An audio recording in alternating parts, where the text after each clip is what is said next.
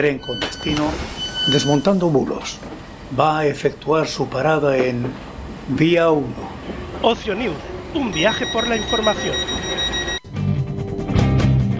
Bulos, mentiras, falsedades. Sara Martínez los desmonta para ti. No te lo pierdas. Desmontando bulos con Sara Martínez.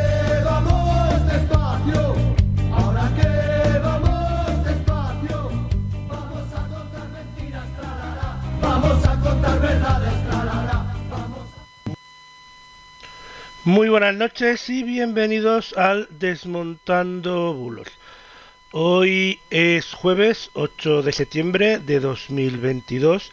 Son las 9 y un minuto de la noche, las 8 y un minuto en las Islas Canarias. Estamos en directo en este programa donde habitualmente contamos con la colaboración de Sara Martínez, a la cual saludaremos en un rato, um, para desmontar y contar las verdades que suceden en el mundo.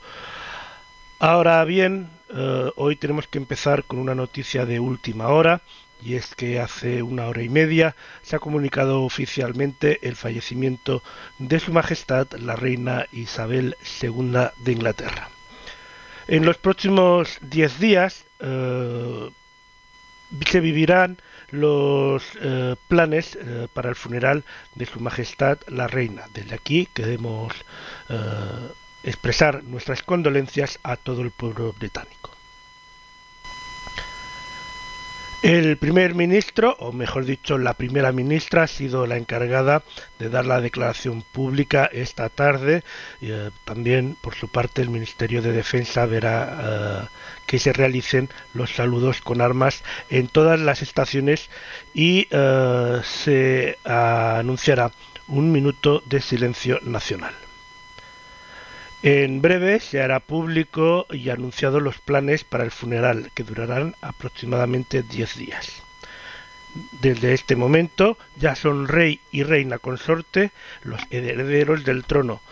Uh, el príncipe de momento Carlos, rey Carlos de momento, aunque él podrá cambiarse el nombre, como os explicaremos en un, en un momento. En las próximas horas, la primera ministra británica se reunirá con el nuevo rey, el actual todavía príncipe Carlos, quien posteriormente de dicha audiencia, previsiblemente mañana a las 6 de la tarde, dará un mensaje por la televisión a la nación.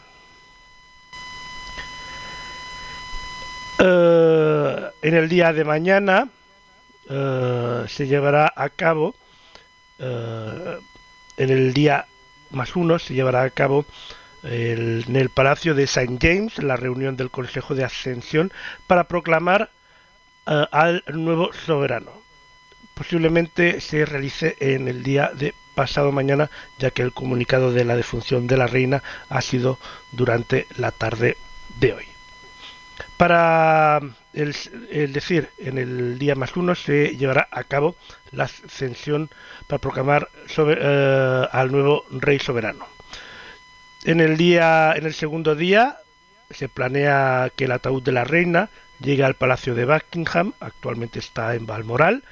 Hay diversos planes eh, que eh, en este caso tiene que hacerse la operación Overstudy uh, para llevar uh, el, uh, el, cadáver de su majestad la reina desde el castillo de Balmoral en Escocia. Um, en el día 3, tras la muerte de su majestad, será cuando se proclamará oficialmente eh, rey a Carlos. Mm, recibirá las condolencias en Westminster Hall para después eh, comenzar un tour por todo el Reino Unido, iniciando con la visita al Parlamento escocés y un servicio en la Catedral de St. Giles de e e en Edimburgo. En el día 4, eh, mientras Carlos sigue su gira, para, se realizará un ensayo de la procesión del ataúd desde el Palacio de Buckingham hasta el Palacio de Westminster. Al día siguiente, día 5, tras la defunción, eh, se llevará a cabo la procesión desde el Palacio de Buckingham hasta el Palacio de Westminster, por una ruta ceremonial a través de Londres, y se ofrecerá un servicio en Westminster Hall tras la llegada del ataúd. Durante los días entre el día 6 y día 9, tras el fallecimiento de Su Majestad, el cuerpo de la reina permanecerá en el Palacio de Westminster en el ataúd y el ataúd será llevado en un catafalco al centro de Westminster Hall y estará abierto para que la gente pueda rendirle los honores durante 23 horas al día, durante los días 6, 7, 8 y 9 tras el fallecimiento de Su Majestad. Durante estos días se estarán haciendo todos los preparativos y ensayos para el funeral de Estado. Eh, el primer ministro y eh, la reina acordaron que el día del funeral de Estado será nombrado Día de Luto Nacional. Finalmente, eh, en el día 10 posterior al fallecimiento de Su Majestad, se realizará en la abadía de Westminster em, una a mediodía se, se realizarán dos minutos de silencio en toda la nación. Habrá procesiones tanto en Londres como en Windsor, donde habrá un servicio en la capilla de St. George del Castillo. Los restos de la reina Isabel II descansarán en la capilla del Castillo de Windsor, eh, junto, eh, bueno, en la capilla de King George VI Memorial Chapel. Desde aquí repetimos nuestras condolencias a todo el pueblo británico. Y ahora empezamos nuestro programa. Vamos a saludar a a um, Sara Martínez. Adelante, Sara.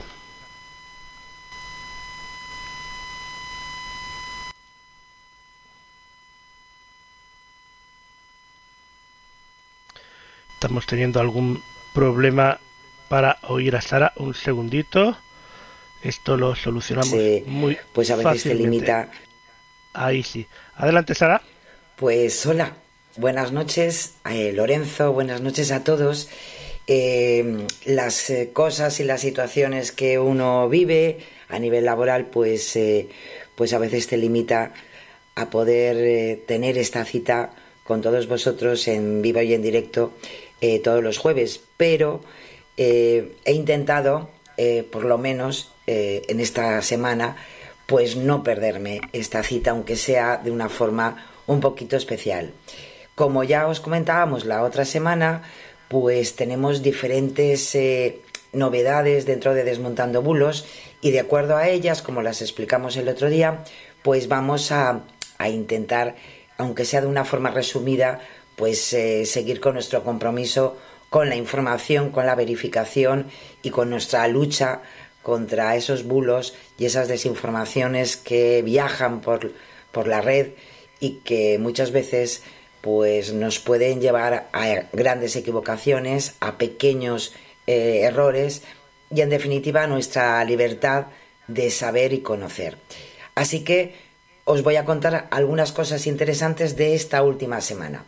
En cuanto a ciberseguridad, en este caso la OSI pues ha detectado una campaña de correos electrónicos fraudulentos suplantando la identidad de la Interpol, cuyo objetivo es, eh, como os podéis imaginar, extorsionar a la víctima que se descargue y lea el archivo adjunto del correo. Este se trata de un falso documento, como podéis imaginar, donde se indica que se presentarán cargos contra la víctima y se le pide que contacte con la dirección de correo que aparece en el documento para esperar instrucciones del supuesto investigador.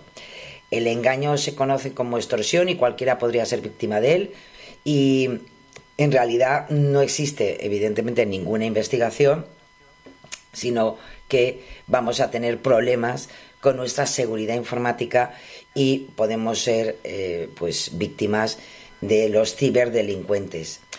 ¿Qué nos he indicado? Sí, pues que no respondamos evidentemente a ese correo electrónico que te han enviado y, en el caso de que hayas contestado al correo, y hayas continuado con el engaño incluso pagado alguna supuesta multa o cantidad de, dinero, eh, hay que recopilar todas las evidencias y contactar con las fuerzas y cuerpos de seguridad del Estado para presentar una denuncia. Es imprescindible para poder salvaguardar nuestros eh, derechos eh, ante esta, este tipo de delincuencia. ¿no?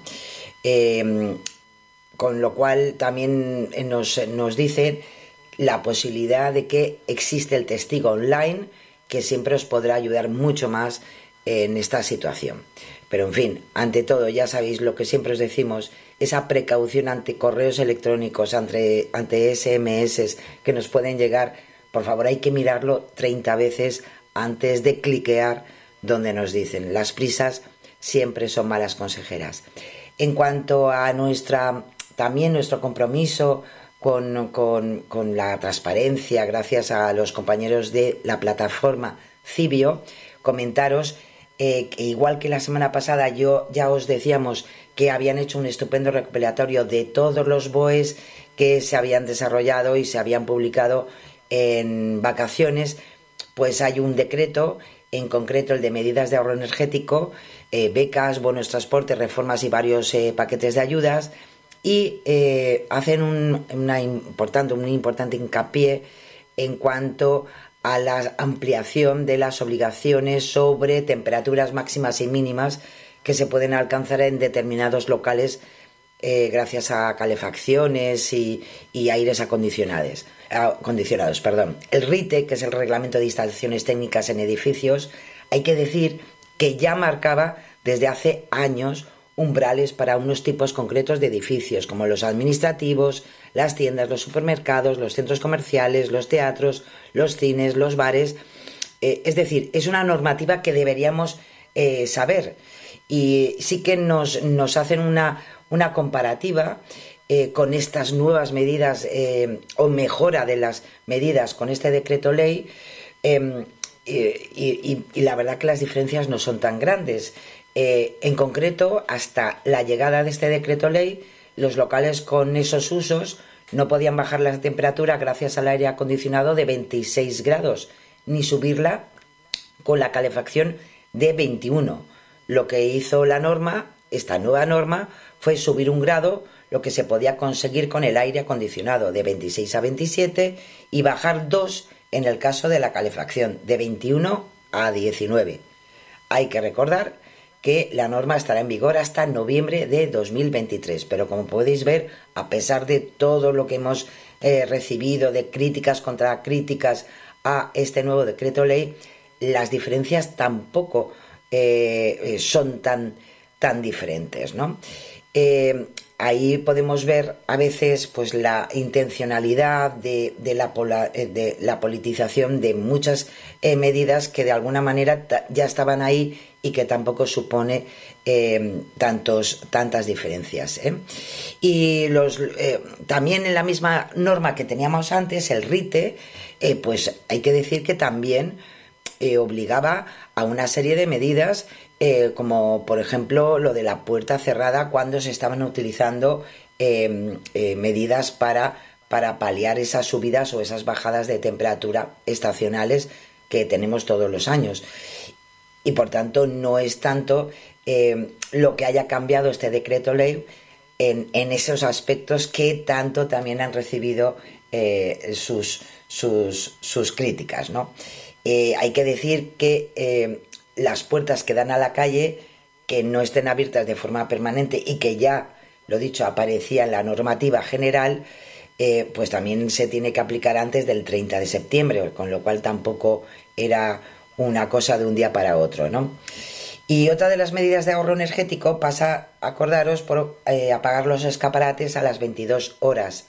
También el alumbrado de exterior en edificios públicos desocupados. Eso sí, este decreto no afecta en absoluto al alumbrado de las calles.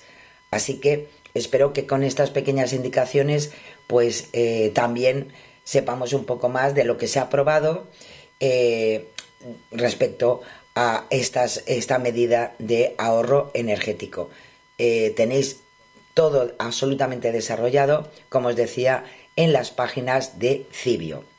Y en cuanto a lo que son la desinformación y los bulos, durante esta semana, evidentemente hemos hecho una pequeñísima selección, pero os invito a que vayáis a las plataformas de nuestros verificadores de cabecera, por ejemplo en Maldito Bulo, eh, que em, destaca eh, imágenes que se están difundiendo eh, mm, donde se puede observar a un grupo de personas comiendo y uno de los miembros asegura que, dicho tal cual, nosotros inmigrantes vivimos aquí sin trabajar y sin hacer nada, aquí vamos a ver los ejemplos. Acto seguido, pregunta a los presentes si trabajan y lo que cobran en ayudas. Uno de ellos asegura que no quiere trabajar, no ser esclavo de nadie, para después afirmar que cobra 1.500 euros al mes y que no ha trabajado durante dos años. Bueno, hay que decir que eh, es un vídeo parodia, eh, de alguna manera, eh, pues se hizo, empezó a hacerse viral en la red social TikTok y desgraciadamente pues de una broma y de un vídeo broma, pues, eh, pues sale un gran bulo que no es por nada, pero ha sido muy famoso, tanto es así que eh, algunas, algunas personalidades de nuestra vida pública pues se lo han creído y hasta lo han retuiteado, lo han compartido en sus redes sociales, pues eh, con, ese, con esos mensajes que eh, pues os podéis imaginar, pues bueno, pues los chiringuitos de los sociocomunistas, eh, que sin papeles y sin nada y se cobra más de 2.500 euros. Hay que decir que el perfil de, de este pequeño vídeo se puede encontrar varias publicaciones realizadas con la, por la misma persona que aparece en este vídeo y en el que se ironiza con diferentes afirmaciones precisamente por el acoso y derribo que muchas veces este grupo de población pues tiene que sufrir de que viven estupendamente sin papeles, que llevan cuatro años cobrando sin ayudas. Es decir, es una crítica agria hacia una realidad que no se corresponde con lo que se vive en este país, porque sabéis que el, salario o lo que es el ingreso mínimo vital, mejor dicho, eh, sin papeles y sin nada, no es cierto la, normativa es clara, no tiene nada que ver, eso sí, con tu origen, ni con tu género, ni, ni, ni con eh, tu, eh, si eres de un sitio o de otro. Evidentemente tienes que tener una residencia legal y efectiva en España para poder acceder a ese tipo de ayudas y además cumplir con una serie de preceptos económicos y patrimoniales para que se te pueda conceder administrativamente y con toda legalidad ese tipo de ayudas económicas. Así que no nos creamos eh, así como así ciertas eh, cuestiones que lo único que responden a es a una polarización de la propia sociedad. En cuanto a verificar Radio Televisión Española, en esta ocasión, eh, pues destaca unos mensajes en redes sociales que replican un artículo que, dice que el Tribunal Supremo estadounidense ha declarado que las vacunas contra la COVID-19 no son en realidad vacunas y que, se han, eh, y que han causado daños irreparables. Es un bulo que se repite con frecuencia. Eh, no es la primera vez. Eh, no existe ningún caso parecido en los archivos de la Corte Suprema de los Estados Unidos. es una forma eh, clarísima porque igual que nosotros tenemos plataformas aquí como Cibio, en Estados Unidos eh, también existen plataformas que hacen un seguimiento de la diferente documentación administrativa que se aprueba, que se desarrolla en, eh, en ese país. ¿no? Y por tanto, em, no es en ningún caso la posibilidad, si no lo podemos encontrar, pues lo que no está publicado pues no existe porque entonces no se ha aprobado. Y este es un ejemplo más Desgraciadamente, ahora que eh, vuelve el tema de las vacunas anti-COVID con la posibilidad de esa cuarta eh, dosis, pues volvemos otra vez con los bulos y la desinformación respecto a esta medida sanitaria. Y F Verifica eh, eh, centra diferentes temas, pero yo he escogido precisamente el de Cristina Fernández, la vicepresidenta de Argentina, que eh, tras el intento de asesinato de un, de un joven militante, pues se han desarrollado diferentes y diversos bulos y desinformaciones sobre este hecho y sobre la figura de la propia vicepresidenta argentina. En este caso, eh, uno de ellos eh, es que mm, sale con una fotografía eh, donde parece ser que según esa pseudoinformación, el sujeto de la imagen em, pues es el presunto asesino y que en cambio estaba en, compañía, Cristina Fernández, de este mismo hombre en el 2016. Usuarios de Facebook, de Twitter, han compartido esta imagen eh, que rodea, es una imagen con un grupo de jóvenes rodeando a la vicepresidenta y señalan a un chico justo a su izquierda y ponen el rótulo sicario para indicar que es em, eh, el sicario de la política y que la imagen fue tomada ese mismo año. Las publicaciones tiene miles de me gusta, interacciones y, han sido compartidas, como os decía, tras este intento de magnicidio de la vicepresidenta argentina el pasado, la, pasada semana, eh, cuando un hombre la apuntó con un arma y eh, el gatillo, eh, pues bueno, pues no, no, no disparó, ¿no? Hay que decir eh, que la búsqueda inversa de esas imágenes que nos quieren demostrar lo que nos quieren decir demuestran que fue compartida en 2016 en el sitio oficial de Cristina Fernández, en el que informaba sobre la visita de la entonces era expresidenta eh, eh, de, Argentina a un plenario nacional de estudiantes secundarios en la Universidad Tecnológica de la localidad bonaerense de Avellaneda. Em, esas imágenes eh, no están recortadas como si las que se, han utilizado para esta desinformación y muestran eh, eso, una multitud de jóvenes rodeando a la vicepresidenta actual, ¿no? Y además se puede ver un cartel, Libertad Milagrosala, en referencia a un activista que el peronismo considera una presa política, ¿no? Con lo cual, nada que ver ni con el sujeto eh, mm, que sale en la imagen, que es un tal Ignacio Barbieri, es un militante del partido de, Cristina Fernández Kirchner y no tiene nada que ver con Fernando Sabac Montiel, que ha sido el detenido por la agresión de la eh, semana pasada. Así que es lo que, es lo que tenemos.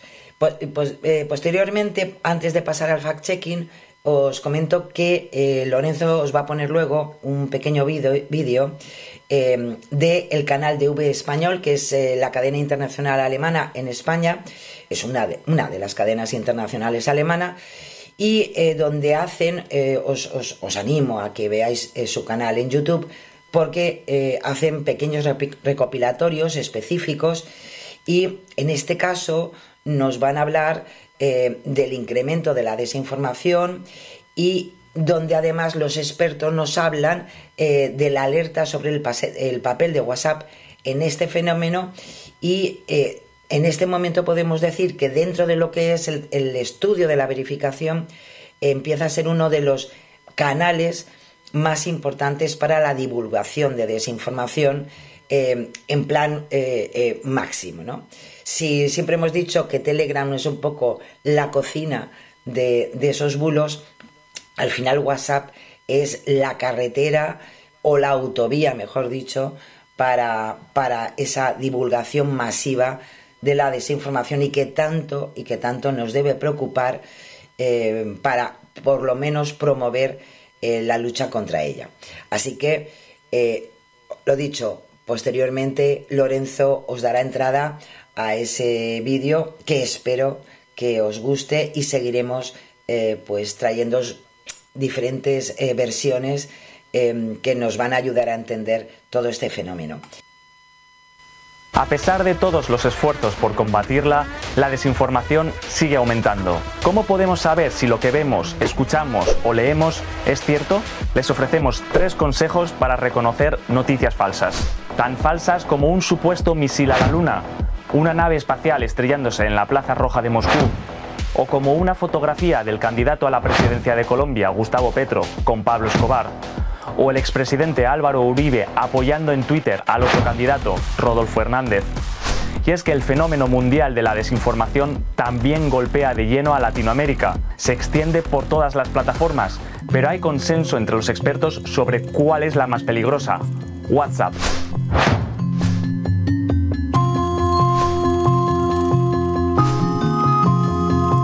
¿Otro vídeo sobre fake news? Sí y no.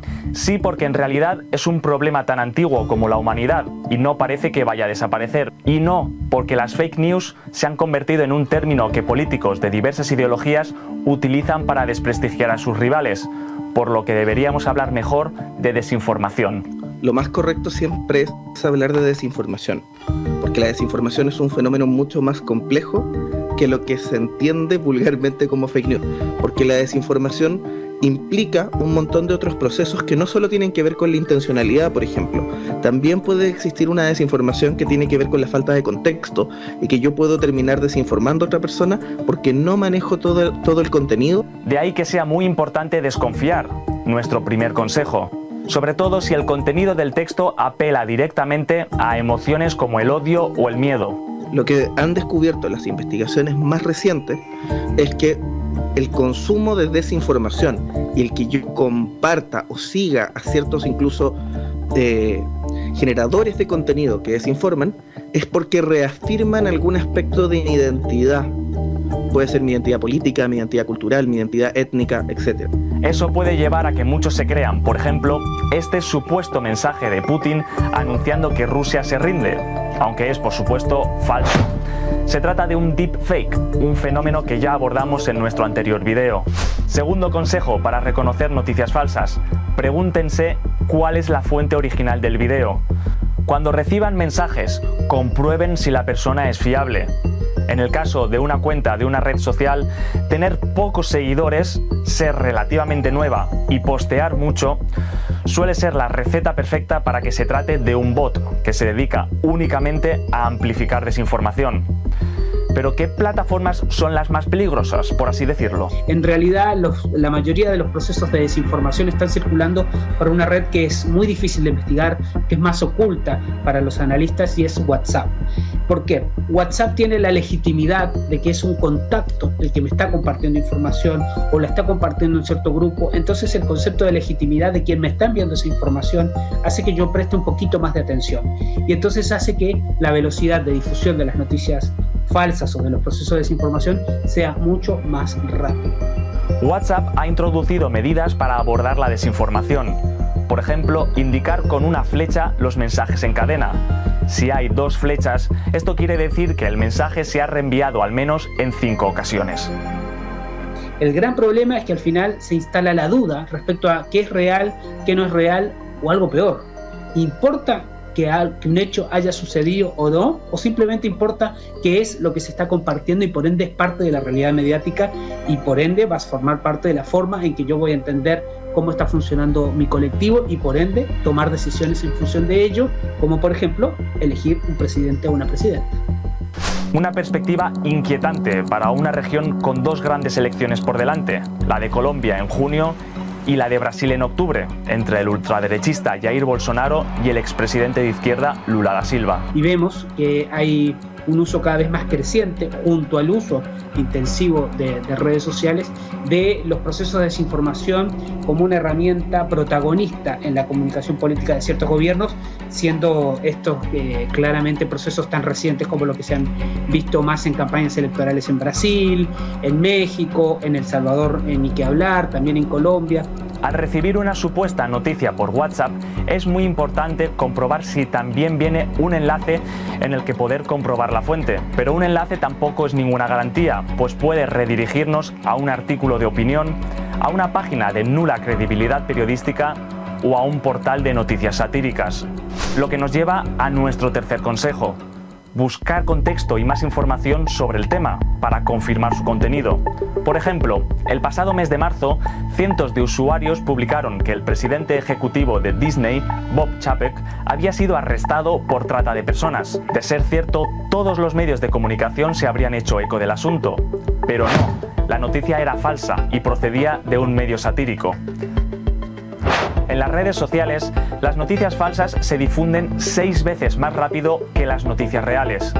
Un asunto especialmente delicado para América Latina y el Caribe, donde el uso de Internet casi se ha duplicado en una década, disparándose del 35 al 74%. Es un aumento mucho más abrupto que en otras partes del mundo, como Estados Unidos, donde en 2010 más del 70% de su población ya usaba Internet. Muchos gobiernos, desde Brasil a Cuba, están aprobando leyes contra la propagación de noticias falsas, pero en muchos casos puede no ser más que una excusa para silenciar a la oposición. La gran pregunta es quién le pone el cascabel al gato, porque nosotros podemos regular los procesos de desinformación tal vez para que actores políticos no los usen en procesos electorales pero ¿estamos entonces penalizando o vamos a penalizar la opinión de candidatos políticos? Es bastante complicado. Entonces, ¿no hay solución? Lo que se está buscando son más bien soluciones multisistémicas. En primer lugar, desde la línea de la prevención. Yo siempre digo que la desinformación es un problema que no se va a solucionar por completo nunca, porque existe desde que el ser humano miente. Necesitamos estrategias preventivas, estrategias de educación, entendiendo sus consecuencias porque son graves, entregando tips a la ciudadanía, como por ejemplo no compartir desinformación, que es lo mismo que no contaminar o no tirar dentro de un bosque un fósforo encendido. Con los tres pasos que hemos visto, desconfiar, comprobar la fuente y buscar más información y contexto, podemos contribuir fácilmente a hacer que el incendio de la desinformación sea al menos lo más pequeño e inofensivo posible. En cuanto al fact-checking, eh, deciros que hemos, hemos eh, desarrollado, eh, en este caso, pues a diferentes partidos políticos, a diferentes representantes políticos. Señalamos hoy a Carolina España, que dijo en concreto en, su propia, en sus propias redes sociales que hoy por hoy, ya sabéis que Carolina España era diputada del Partido Popular, en el Congreso, pero ahora es consejera de Economía, Hacienda y Fondos Europeos de Andalucía tras las elecciones andaluzas. Y en su cuenta institucional de Twitter, pues eh, comentó que Andalucía sigue destrozando récords, vuelve a ser líder en exportaciones, creación de empleo y autónomos. Bueno, pues hay que decir que de acuerdo a los datos eh, de julio del de Comercio Exterior y Seguridad Social, Andalucía no lidera las exportaciones ni la creación de empleo ni la afiliación de autónomos. Es la sexta autonomía en el aumento de exportaciones, la quinta en creación de empleo, cuarta si solo se refleja a hostelería y la tercera en autónomos, tal como ha podido verificar eh, Neutral. Eh, es verdad que la consejera enlaza con un artículo con el mismo eh, título, sin embargo, en el interior de este artículo se especifica que se refieren incluyendo matices como que es la tercera comunidad que más crece de las diez más exportadoras en cuanto a las exportaciones o que solo considera nueve altas de autónomos, sin tener en cuenta las bajas, sin, sin hacer la comparación con las otras comunidades en relación a su población, como normalmente aconsejan los expertos a la hora de calibrar esas, esas diferencias entre la, subida, la bajada, el crecimiento, el decrecimiento económico. Así que creemos que ahí un poquito ha patinado, le venía bien el, artículo, el artículo no, el titular, que es la pena a veces de, a la hora de informarse, pero luego no nos vamos al contenido y nos encontramos pues que un poquito el titular estaba exagerado y pues lo triste de todo es que las exageraciones pues nos conformen nuestro contenido ¿no? en las redes.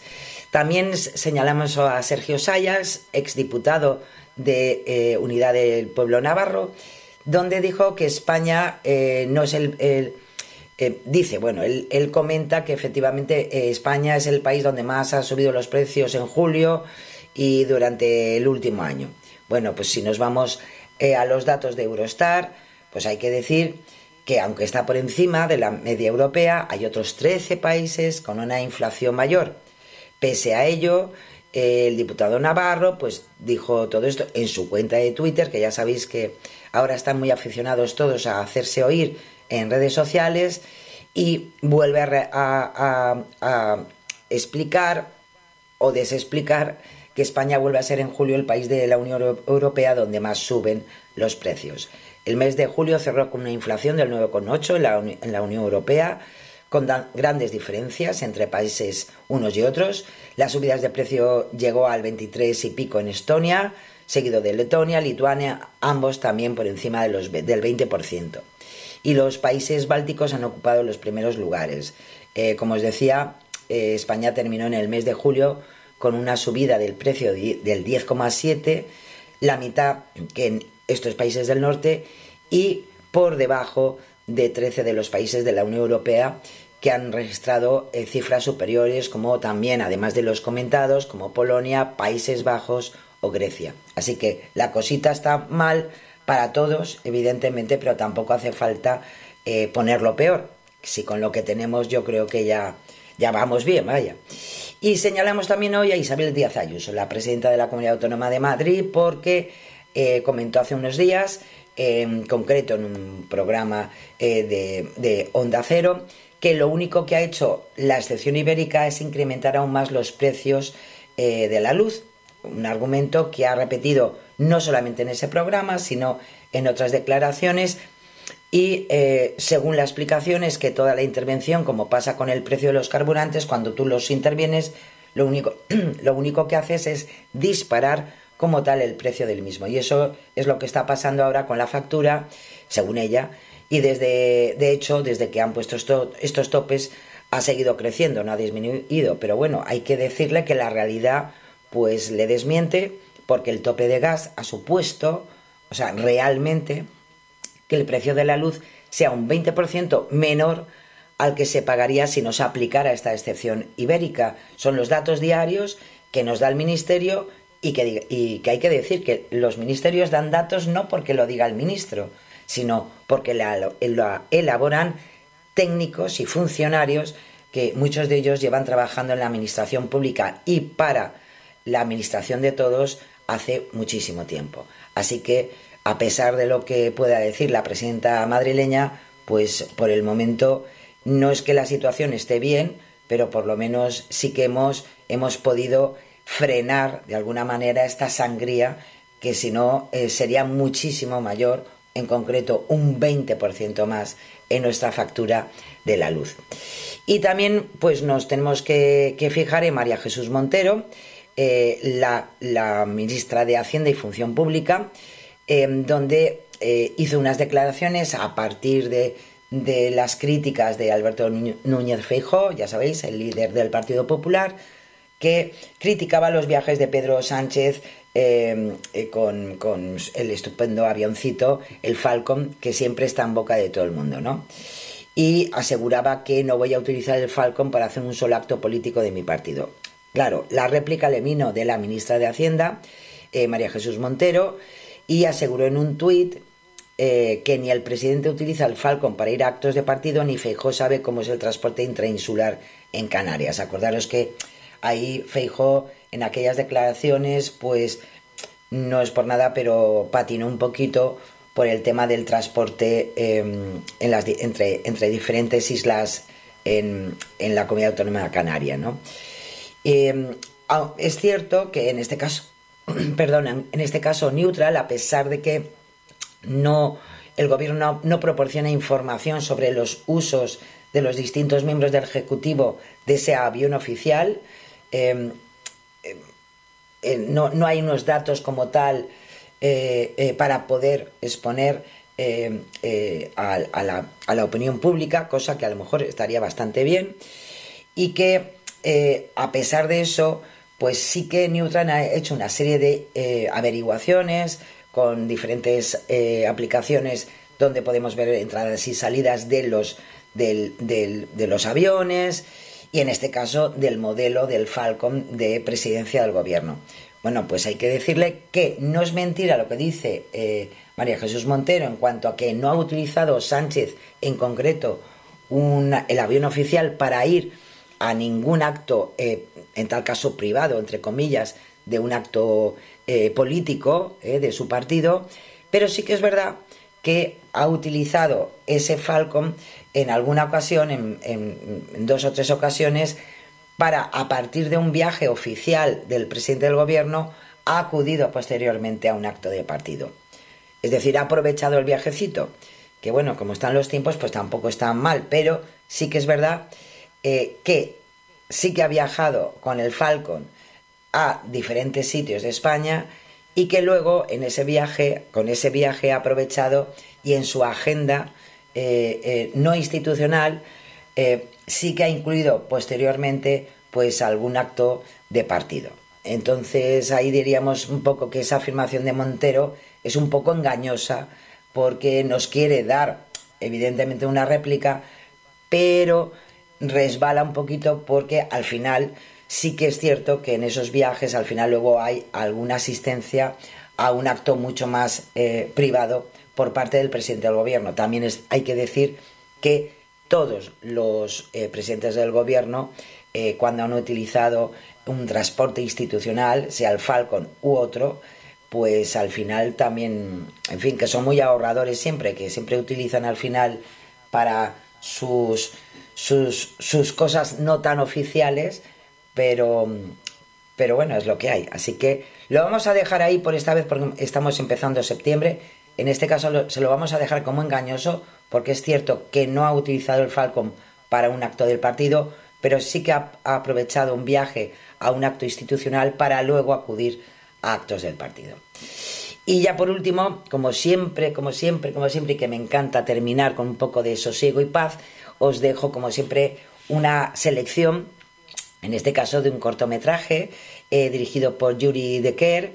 Eh, y la verdad que a mí me ha encantado. Es eh, la historia de un hombre joven, imaginativo, que busca encontrar a alguien como él en un mundo donde es diferente en todos los sentidos. De alguna manera es un pequeño llamamiento a que no nos sirve de nada pensar todos igual, ni tener los mismos gustos, ni vivir de la misma manera, sino que la diferencia está la creatividad y especialmente está la felicidad. Y no la perdamos en este mundo tan globalizado. Así que espero que os guste, os dejo con, con Lorenzo, perdonadme el rollo que os he pegado así de repente y de verdad deseo con toda mi alma que la próxima semana estamos, estemos en directo y que Lorenzo y yo os podamos contar muchísimas más cosas. Ya sabéis, se os quiere muchísimo y que tengáis una estupenda semana. Gracias, Lorenzo. Gracias a todos. Besiños.